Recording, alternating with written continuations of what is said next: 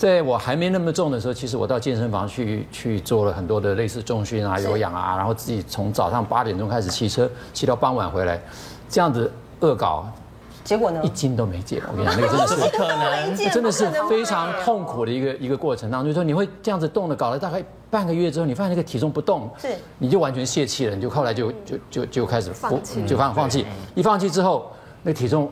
更加可怕，就哇一下弹回去，然后你又又再节食几天，好像勉强回来，可是那个身身上的那个脂肪的变化，你就很明显的感觉到，好不容易运动了两个礼拜，好像有一点肌肉感，一放松之后全部弹回来。那后来呢？因为如果运动没有效的话，那我们只能从吃嘛，因为刚刚也有说吃很重要，对不对？对。那运动，你看做成这么激烈的运动了，然后时间这么长还瘦不下来，瘦不下来，哎，很很灰心。那吃怎么办？这时候我就开始去认真的去面对。这个饮食的方法、减重的方法，开始去读书，是。开始去听演讲，嗯，结果在一个演讲里面听到这个哈佛健康餐盘这个概念之后，我就回来尝试了一下，就就发展出来这个方法，哎，发现说你只要照这个餐盘去去配搭，加上他所建议一些生活的的的方式，我其实也没做很剧烈运动，因为当时其实脚痛也没没没办法运动，所以其实很简单的活动，嗯。啊，很快的很奇怪就很神奇，你知道我第我刚开始做有一个有一天啊很神奇是。一天掉六公斤，一天你真的不相信？就是一天你站上磅秤掉六公斤，你说磅秤坏了，真的真的吓坏。你说我才这样吃就一天掉六公斤，当然后来有点点反反复复弹弹回来，所以慢慢其实缓慢的啊，就在半年之内我就掉了从八十九公斤，那时候八十九公斤开始掉到七十二公斤。所以我们要请宋医师来出列，告诉我们到底用什么样子的方法，竟然可以一天到六公斤，这听着都让我们觉得很羡慕哎，真的。对，其实这个方法很简单哈。大概念就是说，你的饮食就控制在一个结构性的配配置里面。那我的概念很简单，就是半盘是蔬菜，四分之一以上至少四分之一是蛋白质，是。然后这个全谷类呢小于四分之一，所以这个概念呢就变成叫做二一一的比例。哦。所以这个比例其实很简单掌握。可是除了这个之外，其实还有很重要的，这个叫做瘦身法则，而不叫瘦身饮食的概念是说，其实它还有一些必须要注意到的事情，也就是说运动。我们不需要太剧烈的运动。第二个，心情上面必须要保持平静。也就是其实有很多人很急躁，哎呀，我运动之后就开始焦虑。那甚至于说你平常工作压力很大，是那压力很大的人，或者说你晚上必须要熬夜的人，这其实都很不容易见。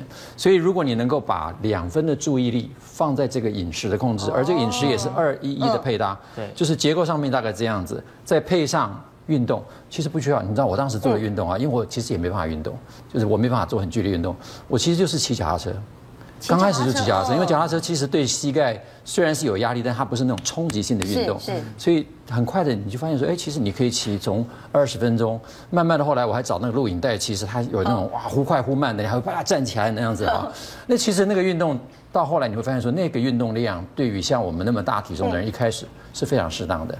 那后来慢慢的，我也开始听演讲说，哎，可以去重训，最后我也去开始练举重啊。虽然我的胸部怎么练都练不起来，但是没有像安教练。对，因为我们其实年纪大，其实应该这样讲，一般人如果没有说特殊的训练或者是饮食的配搭，很不容易长肌肉。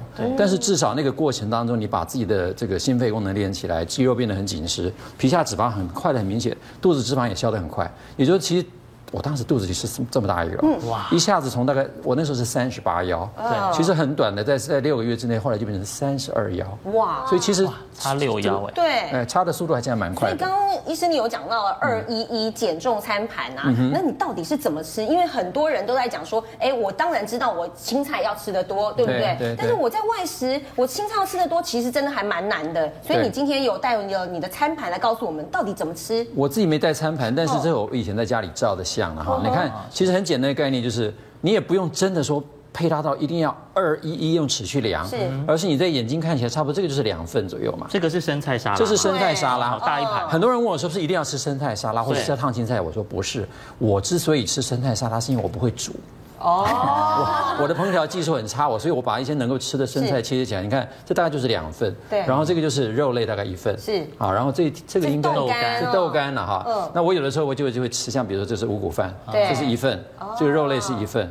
这个蔬菜算起来就是一份一份加两份，甚至于我那一餐还可以吃一点点点心，所以优格那些，哎，优格、坚果、蓝莓其实都可以吃哈。那当然饭前喝水这是很重要的。嗯，那外食的时候其实很简单，你看外面的便这个这个餐盘，大概就是下面一大格啊，上面三小格嘛哈，所以我把这一大格地方通通装蔬菜，是，然后上面这两小格我就装上蛋白质，然后淀粉放在这边，所以大概比例也是大概就是二，这个是大于一了哈，这个是大概小于一，所以二一一的概念这也是一样，你看半盘的这个菜。对不对？然后这个就算是一，这个算是一，大概这个概念去抓，然后配上这个水，水非常重要。那我如果说饭前喝汤可以吗？哎，这也是另外的问题啊。这实际上是有研究报告，就是说用五百 CC 的生理食盐水跟五百 CC 的水，还有五十 CC 的水三种，一个是量的比，一个是内容的比，发现五百 CC 的水喝下去。可以减重，而且可以增加你的热量的，就是你的能量代谢。对，五百 CC 的生理食盐水就没效果。所以我的概念是说，如果你喝汤越浓的汤效果越差，对，你越清淡的汤越接近接近水的越好。那很多人就说，那到底要喝汤还是喝水？我说喝水比较省钱呐，对不对？你何必一定要喝汤哈？那五十 CC 的水也没有效，所以水一定要到达一个量。有人说五百 CC 喝不下去，可不可以？我说我没有研究报告告诉你，那研究有论文告诉你是五百 CC。如果你真的喝不下，我认为三百 CC 大概也可以。那我很多的这个病人或者客户，他喝三百 CC 吃上也可以达到很好的效果。所以，这个水并没有要求一定到五百 CC，但是五十 CC 大概没有什么效果。可是你刚刚说了，可能我餐前我先喝五百 CC 的水，那后面呢？因为你看呢，有肉啊，有菜啊，这些我到底应该要有没有一个顺序吃？因为以前可能很。讲究顺序，对不对？对对对对，我这边其实有一个口诀叫做水肉菜饭果哈，哦，这个也都是有研究论文在支持的哈。除了我刚刚讲水之外，那蛋白质先于饭，先于这个碳水化合物。其实过去有两篇非常大型的研究，一个在日本，一个在美国，就发现你先吃蛋白质，再吃蔬菜，再再吃。饭，你的血糖上升的速度会大幅的减缓。那这里面牵涉到很重要的概念，就是我们现在会发胖的原因，就是因为我们的食物让血糖突然升高，然后你胰岛素就必须跟着上去把它压下来。胰岛素把血糖压下来，其实就问大家一个问题：这血糖压下来压到哪里去？不是压到尿里面去哦，它是压到肌肉里面变成肝糖，所以我们会有能量。更重要的是，我们肝糖储存的量，一个人大概一天最多存五百公克，肌肉存四百，肝脏大概存一百。有些人瘦小的人可能更少。是。那多余的这些东西藏哪里去？对，就变多余的通通到脂肪去了。所以胰岛素它本身就是一个长肉的荷尔蒙，而它的材料不是肥肉，是糖。所以任何食物只要能够让血糖升高的。大概都会变成肥，嗯，可是你如果先吃蛋白质，蛋白质长升糖的速度很慢，嗯，大概只有一半左右。如果你吃的是稍微含油脂量高一点的、稍微肥一点的肉，它的速度更慢。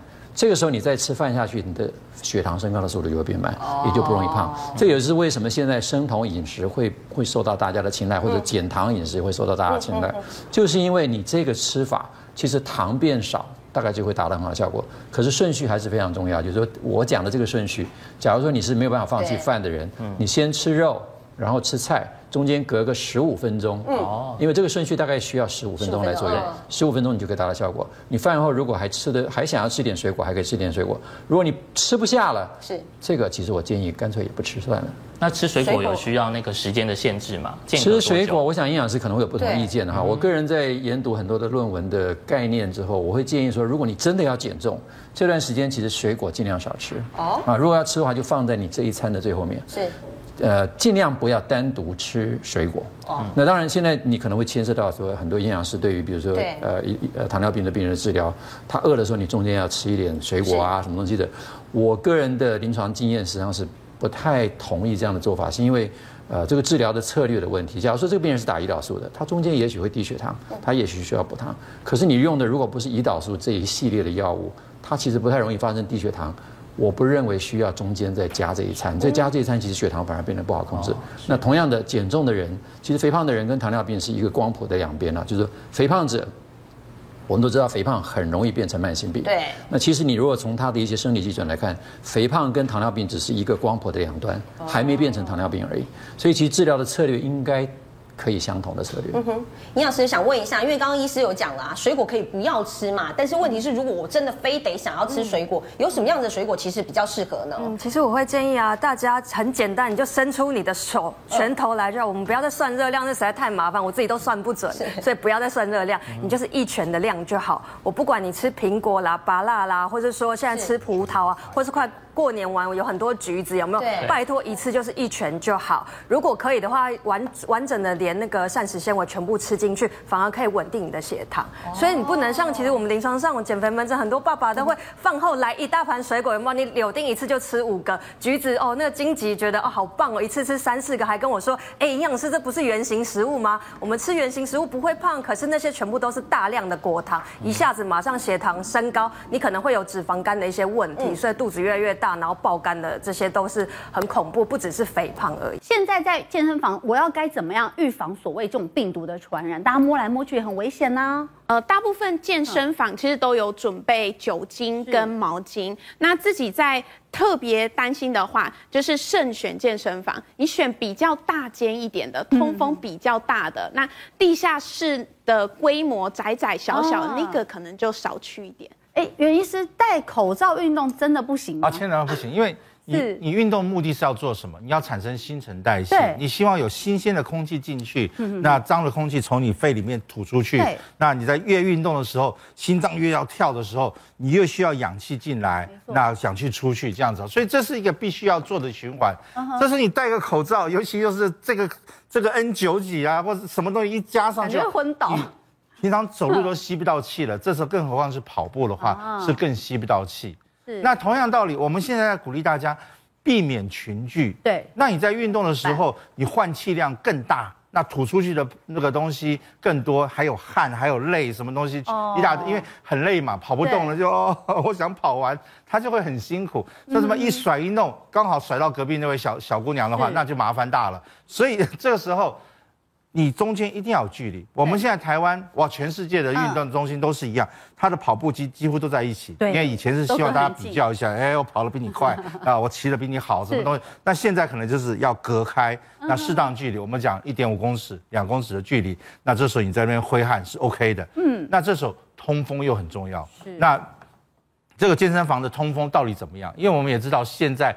是冬天，对，冬天的时候蛮冷的，是。那你冷气还是开这么强吗？我一进去就呜呜呜，然后就根本不想跑了。所以到底是什么样的温度，什么样的情形？啊，所以我还是建议，还是要运动，水一定要喝足，嗯，因为喝足了水，出汗是一个排排毒的方法。对。第二，换气自己要看清楚这家的到底好不好，嗯，它是什么样的，什么样的空调，什么样的设备，然后再决定。那实在不行，户外的运动。好，户外运动，或是有人说，那我在家运动可不可以啊？好，所以这边我要请文熙帮大家示范一下，在家里我们可以做哪些有氧健身的运动呢？那今天要帮大家示范的是深蹲。那因为大家呃相信都平常都有在运动，所以说呢，就是双手呢帮我加一点重量。这是壶铃，那它来自俄国。那等下在做深蹲的时候，胸口帮我挺高，肩带肩胛帮我后收，核心稳定。好，双脚大概站与肩同宽就好。好，一起。啊，是是是是是，我是稍微休息一下。对。好，然后拎着完之后，好，我们侧面看的话，下背是平整的，屁股往你的正后方坐。好，那记得重心不要过度前倾，哦，臀部往后移。那这里成一个立线直的，好，然后双手拎着壶铃，然后再慢慢站起来。好，那上来的时候，你的膝盖不要过度的有冲击感，那保持你膝关节有一点微弯的状态。好，然后连续背夹好，然后连续多做动作。那一组要做几下？呃，平均大概十五下，如果重量不算太重的话。好，然后上是吐气。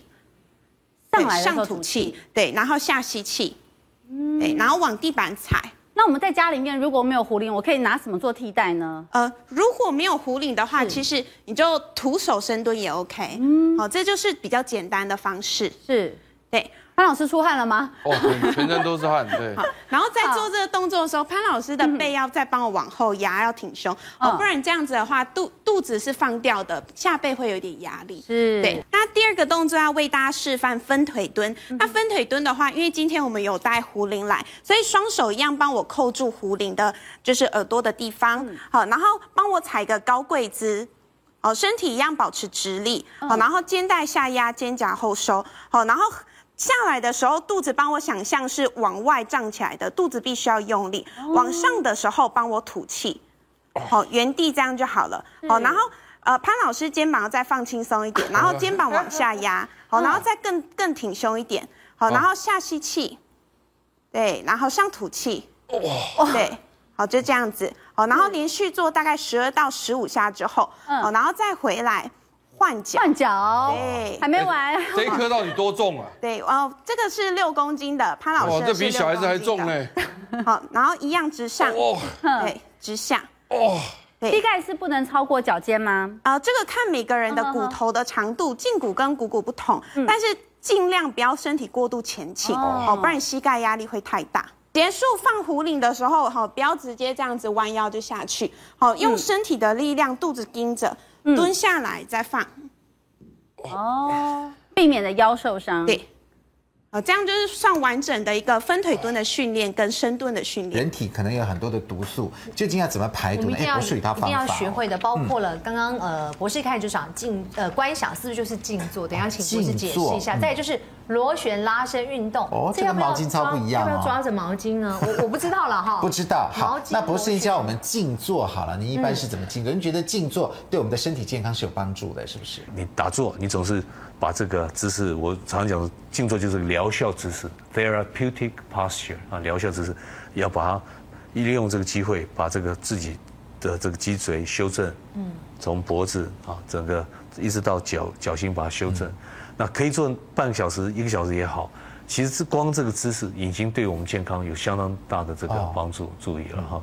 那接下来，我我平常教大家朋友都喜欢用呼吸、呼吸相关的方法，怎么说了哈？比如说我们可以数呼吸，数吐气，嗯，我们我们进来呼吸，不要管它。吐气的时候，比如数一，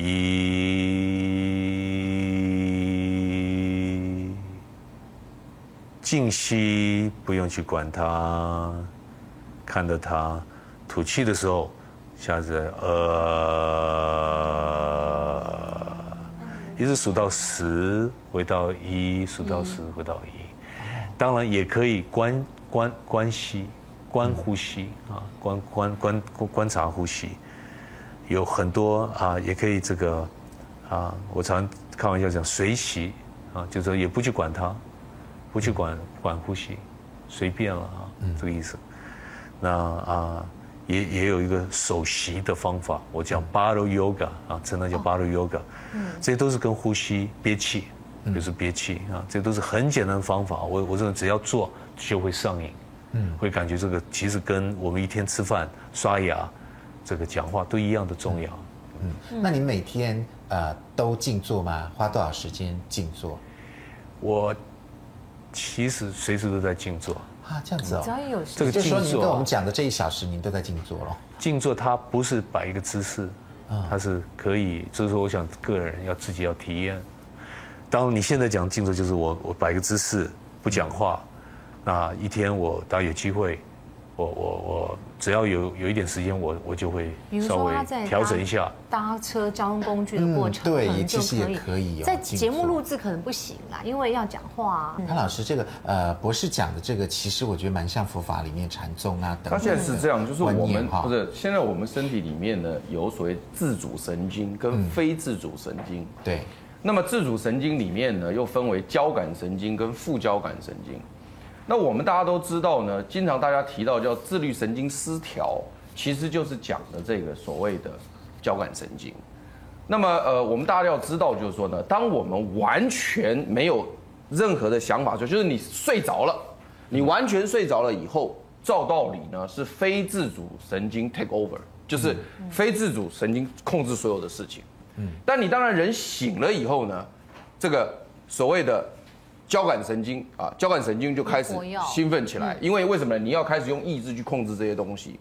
那由于你会有有生活上的压力啦。或者紧张啦、担忧啦，哦，所以就会亢奋你的这个所谓的交感神经起来，所以就使得你整天都在一个非常紧张忙碌的状态。那这时候交感神经只要一兴奋的话，像肾上腺素啦、压力荷尔蒙啦，就跟着起来了。所以这些东西只要一改变之后，身体的免疫系统啦，甚至心灵上的东西都全部改变了。嗯，所以我觉得杨博士的意思是说呢，你如果能够利用静坐。把这个所谓的交感神经把它放轻松，嗯，好，放轻松，然后再透过每个人不同的一个一个境界，去、嗯、去尝试的把一些东西做一些整理，哦、然后放松，嗯、然后达到呢让交感神经不那么兴奋，然后他刚刚讲的换回副交感神经，把 parasympathetic 叫回来，让 sympathetic 下去。那这样的话呢，就可以让身体，因为他刚刚一开始书里面就讲说，他的养生不是只是透过饮食，不是透过运动，他还透过思绪的整理、情绪的管理、身心灵的合一嘛。所以那你心灵的合一，你要通过这些东西来做。所以其实静坐，我觉得是应该一个沉淀心情、思绪管理的东西。但是你沉淀心情、思绪管理，当然。你的姿势跟呼吸也要对啊？为什么呢？因为如果你坐在一个非常不正确的姿势，那这时候你就会因为姿势而压迫到脏器，所以你就不舒服，不舒服你就没有办法沉淀你的心情。所以你整个姿势要先对，就是这个姿势要处在一个全面放松的态势下，而且是正确的，而不会压迫你的身体，不会让你觉得难过。如果说你做了一个姿势难过，我跟你讲，你五分钟就起来了。对，哇，那个脚痛、手痛、腰痛、脖子痛，你就起来了。所以不行。那呼吸当然现在这这一阵子我们大家也在教腹式呼吸，确实腹式呼吸也可以带动心身体的这个所谓的这个副交感神经的。起来，然后交感神经的下去，这是已经常年来几千年来大家都知道的。对，嗯，所以你如果能够透过腹式呼吸，一个正确轻松的姿势，然后呢拉长这个呼吸的这个所谓的这个时间，然后次数可以降低，然后沉淀心灵，就可以得到很多的嗯感受。我们现在人每个人都需要健身，首先健身、有氧跟拉伸。那我请吴老师给大家先做一个健身的 demo。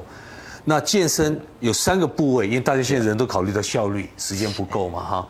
三个部位都要同时动起来。你们注意看，肩膀、腹部、大腿啊。所以我们有一些很简单的运动，完全没有什么成本，只要要自己要要要一个决心，这样就可以了哈。好，那吴老师对用各式各样的健身的这个动作来描述，你看他用。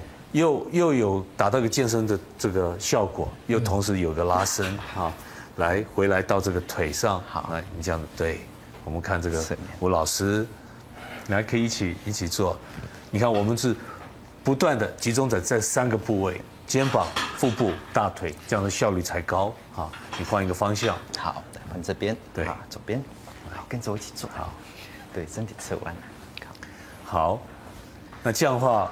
健身，我们通常像我个人，我就一定会做半个小时，半个小时健身，半个小时有氧，跑步啊，跑步是很好有氧，跳，跳啊，跳啊，对。好，那我们给大家简单做个 demo，什么叫做螺旋拉伸？好，拉伸，我们一般拉伸就是代表说关节，我们关节身体上有两百零八或者两百多多啊多的这个关节。要年轻化的话，要要要很很很这个放松轻松，一定要把关节要彻底把它转转开，转开的方法最好就是用一个一个 torsion 或者一个螺旋的方法来把它打开，它就像一个毛巾，我们把它扭扭扭，对，啊，那吴老师你慢慢从另外一个方向扭过来，你可以看吴老师现在做，其实他带的观想，他是从头顶。一直观观想，一层一层观想到到这个下面，这是一个很基本的一个螺旋的运动，我想每一个人都可以做。那我我也请吴老师做一个螺旋跳舞的运动，好吧？做个 demo。吴老师，你就用你的方法，我一边稍微简单这样讲一下哈。这个方法就是画一个八字，画一个横的八字了哈。什么意思？就是说两边相对相乘。假如你右边往一个方向，左边就刚好相反哈。